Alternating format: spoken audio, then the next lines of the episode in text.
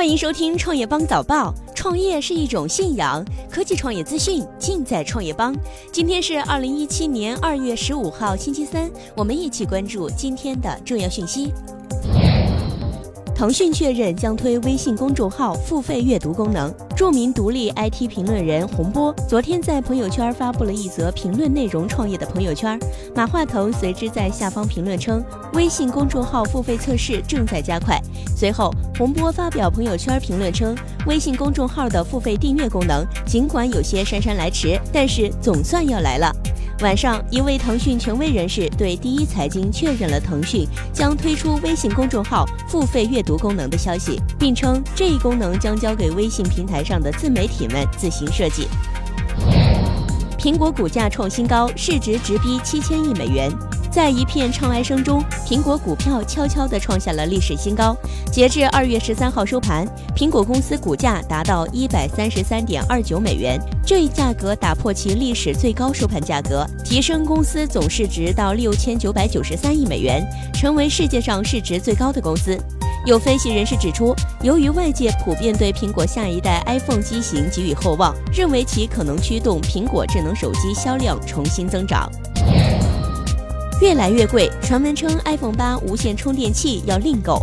来自日本著名苹果博客的消息称，无线充电是价格昂贵的 iPhone 八专属，而且苹果这次延续了他们抠门的本色，无线充电器需要另外购买。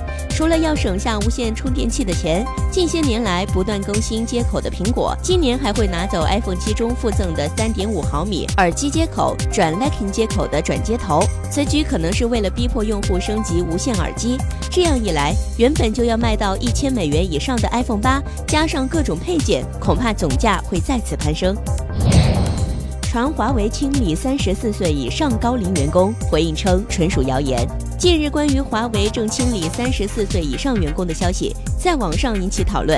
华为官方表示，该消息纯属谣言，但在华为员工论坛新生的社区上，有不少的员工讨论此事的帖子，数量和关注度都极高。据知乎上号称已经离开华为的匿名网友表示，目前华为中国区开始集中清理三十四岁以上的交付工程维护人员，而研发则是开始集中清理四十岁以上的老员工，主要针对程序员，并将其解释为在业绩看空的时候裁员，断臂求生。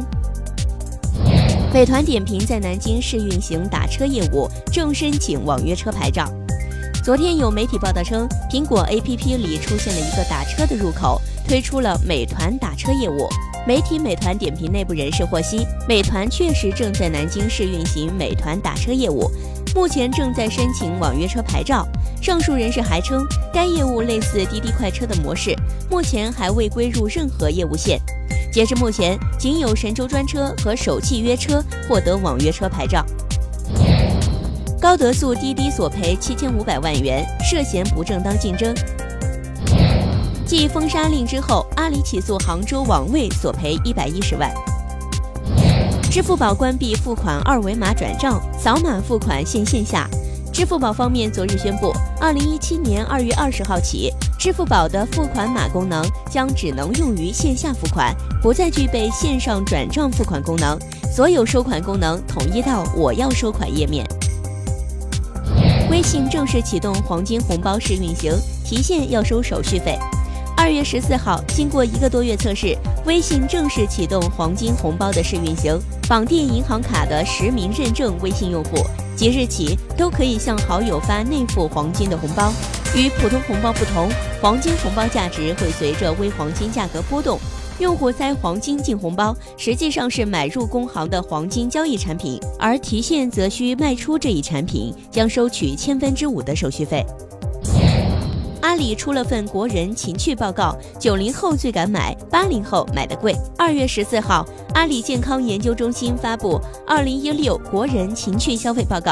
报告显示，二零一六年国人情趣消费的年轻化趋势更加明显。